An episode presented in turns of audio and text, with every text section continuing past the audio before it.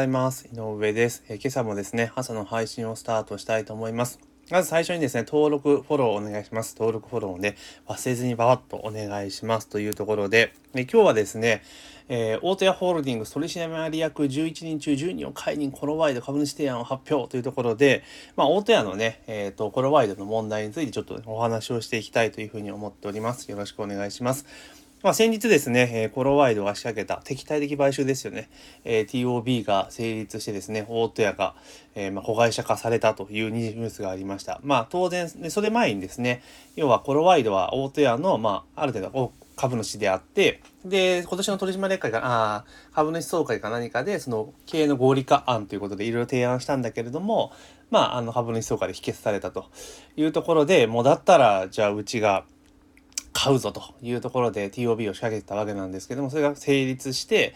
で、今度の11月上旬に開かれる、まあ、臨時の取締役会で、現状のですね、大手ホールディングスの、まあ、役員11人を全員解、え、11人のうち10人を解任するという提案をするみたいですね。で、えー、後任の社長に関しては、えー、コロワイドの、えー、専務を持ってくると。いうところなんですね。なるほど、というところです。で、まあですね、まあ TOB が成立したわけですが、まあこういったね、まあ今後ね、飲食とかもそうなんですが、あの、まあ買収とか MA みたいなことはどんどんどんどん進んでくると思うんですよ。だからそんな中で大抵はですね、あの、円満にですね、こう、買収が進むんですが、今回のようなこう敵対的買収ですよね。あの、買われる側はもう絶対嫌だって言ってるのに、強引に買うみたいな展開になった時に、じゃあ果たしてこの後現場サイドは、ね、結構多分混乱はするんだろうなというふうには思っています。で、あんまりね、このなんだ、えー、大手屋のこの事案に関しては細かいことは知らなかったんですけれども、どうやらですね、これ今回のその役員取締役コロワイドが提案する、まあ、取締役人事の中でいくと、要は、えー、大戸屋ホールディングスの、まあ、実質的創業者の長男で、要は、その長男は、その、持ってたコロ、えー、大戸屋の株式をホロワイドに売却した子ですね。えー、それが、えー、取締役としてですね、また乗り込んでいくというところなんですね。おマジか というところなんですけれども、まあすげえなあというところですよね。うん。で、えー、これがまたね、あれなんですよね。新社長、要は大戸屋に送り込まれる、えー、コロワイド側の役員のうち、まあ、社長がですね、なんと、あれなんですよね。コロワイドの会長の長男なんですよね。もう完全にこういう、やっぱこういう感じなんですよね。うん。まあまあ、その人は優秀かどうか別として、まあ、えー、大手屋の立て直しに、まあ、入っていくというところですね。で、まあ、これもなんかすごいですよね。逆に言うと、その、コロワイドの創業系がですね、まあ、あれですよね、ちょっと今の経営陣とうまくいかなくて。で、まあ、えー、まあ多分まあ経営陣が創業期を排除したのかな？よくわかんないですけど、で、それでまあ株式を売って、で、その売った株主の、長男がまた戻るというとこですよね。うん、まあ果たしてどうなることやら。結構ね、そのまあ、こうね、会社全体のことに関して、ああじゃこうじゃやるのはもうぶっちゃけ勝手なのかもしれないけれども、一番困るのは結構働いてる人たちですよね。おそらくはその、大戸屋ってどちらかというと店内調理とかっていうところにこだわりを持っていて、まあお店単位でいろいろ料理をしていくっていうのがある意味売りだったわけですよね。しかしながらそれが、えー、人手不足とかね、原材料価格の高騰とかっていうことが、まあ足かせになってきて、まあかなり、えー、経営上しんどくなってきたと。で、そこでいてまあ追い打ちでね、新型コロナウイルスの関連でっていうところもあったりとかして、かなり不況に立たされてるのは事実です。じゃあ一方、コロワイドっていうのは、まあどちらかというとね、要は外食の、まあ、大きなね、グループになるわけじゃないですか。だから、いろいろね、えー、食材の仕入れとか調達に関しては当然コストダウンは図れるし、まあ同時にですね、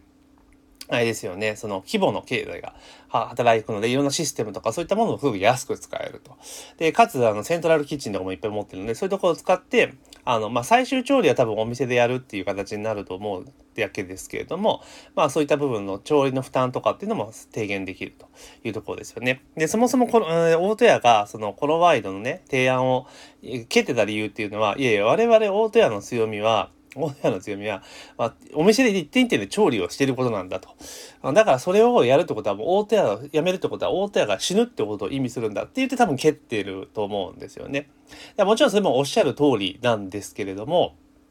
じゃあ、果たして、これやっぱ気をつけなきゃいけないのが、果たしてそれが、その、なんていうのかな、そのこだわりっていうのがちゃんとお客さんに通じたかどうかっていうのが、わからないわけなんですよ。まあ、微妙なところですよね。で、これ今回、えー、コロワイドが、あれですよね、その、買収して、どんどんどん合理化を進めていくわけですよね。で、セントラルキッチンとかうまく使ってたりとか、お店での調理の、なんていうの、負担っていうのはどんどんどん減らしていくわけですよ。で、メニューも多分どんどんどんどん変わってくると思うんですね。その時に消費者がどう判断するかですよね。うん。これで例えば、大手屋が売上が例えばぐぐぐっとこうまたね、成長軌道に戻れば、まあコロワイドがやったこと正解だったわけ、正解になるわけですよね。一方、変わらない、もしくは、あの、かなりこう低迷が続くってことだったら、コロワイドは考えた策っていうのは失敗だったっていうところなんですよね。うん。まあ、これはどうなるか実際やってみなきゃわからないっていうところなんですが、まあおそらくその、出店とかも結構できるようにね規模が大きくなってくるからできるようになってくるのでまあうまくいくような気はしますけれどもねまあ実際どうなのかと。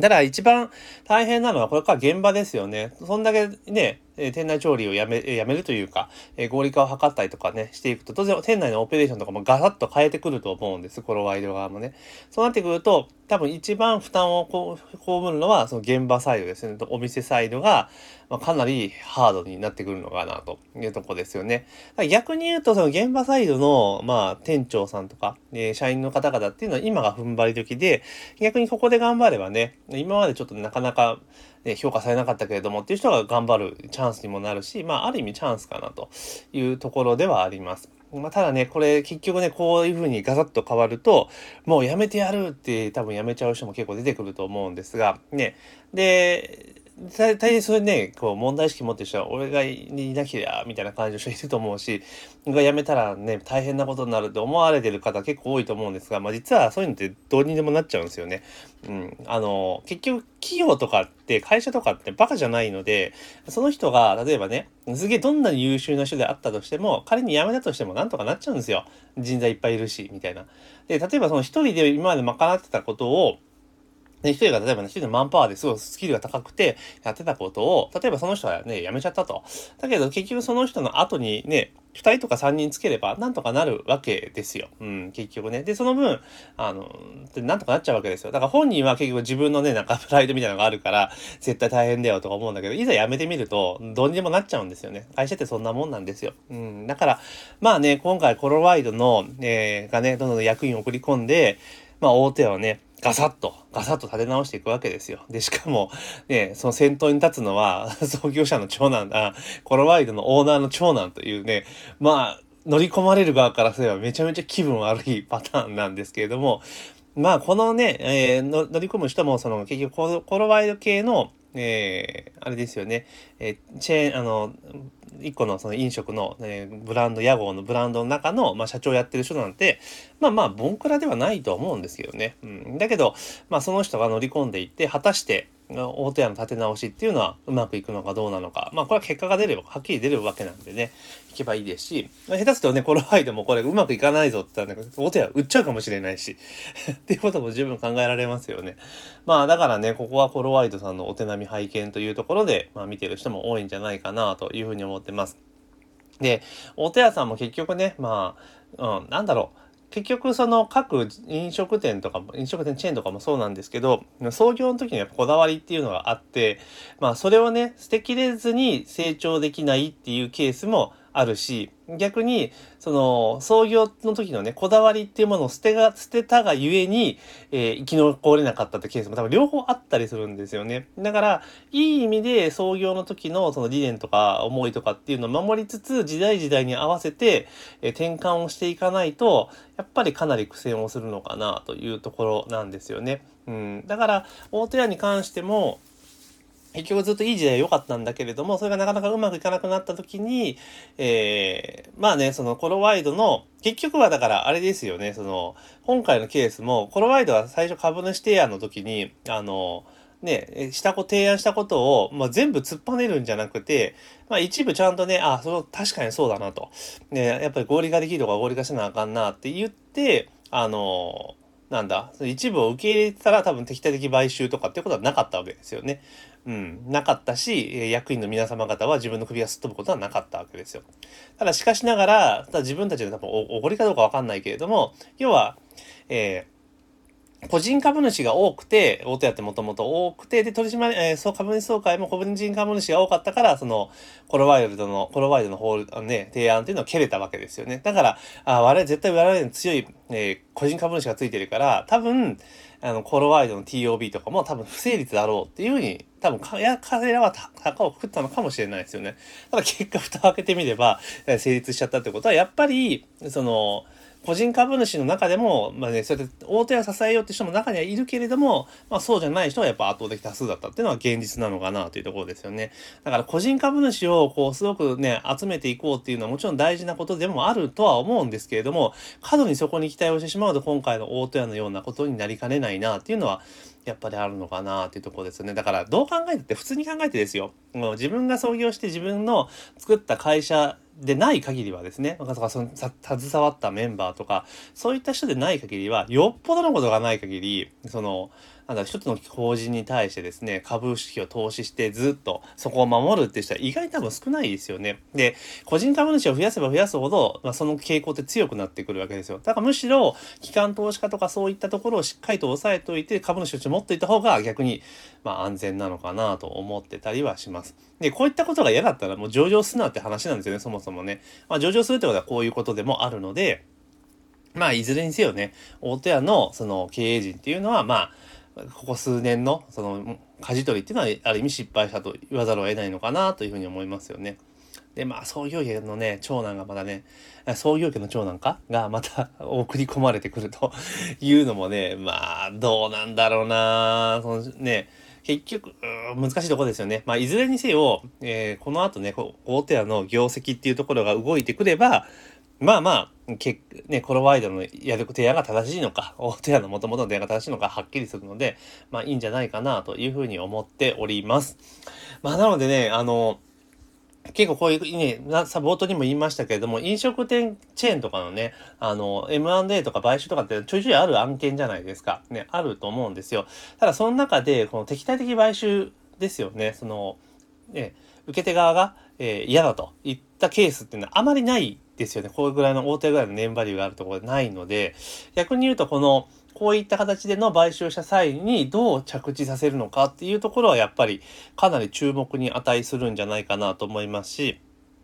で、逆にね、それをうまく、えコロワイド側がね、え着陸させて、業績伸ばしたら、これはかなりね、コロワイド側にとってはね、かなり大きな成功事例になるし、あと、同様にね、自社、コロワイド側が規模を拡大していくときには、結構積極的に攻めていけるようになるのかな、と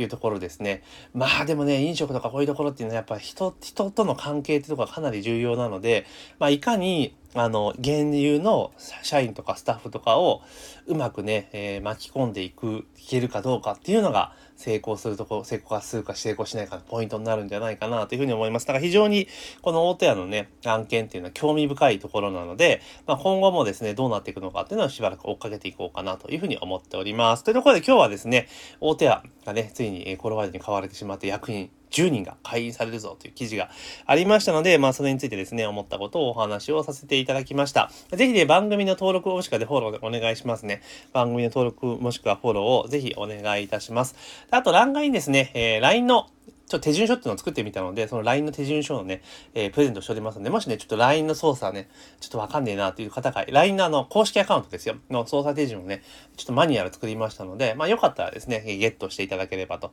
いうふうに思っております。というわけで、えー、本日の朝の配信は以上となります。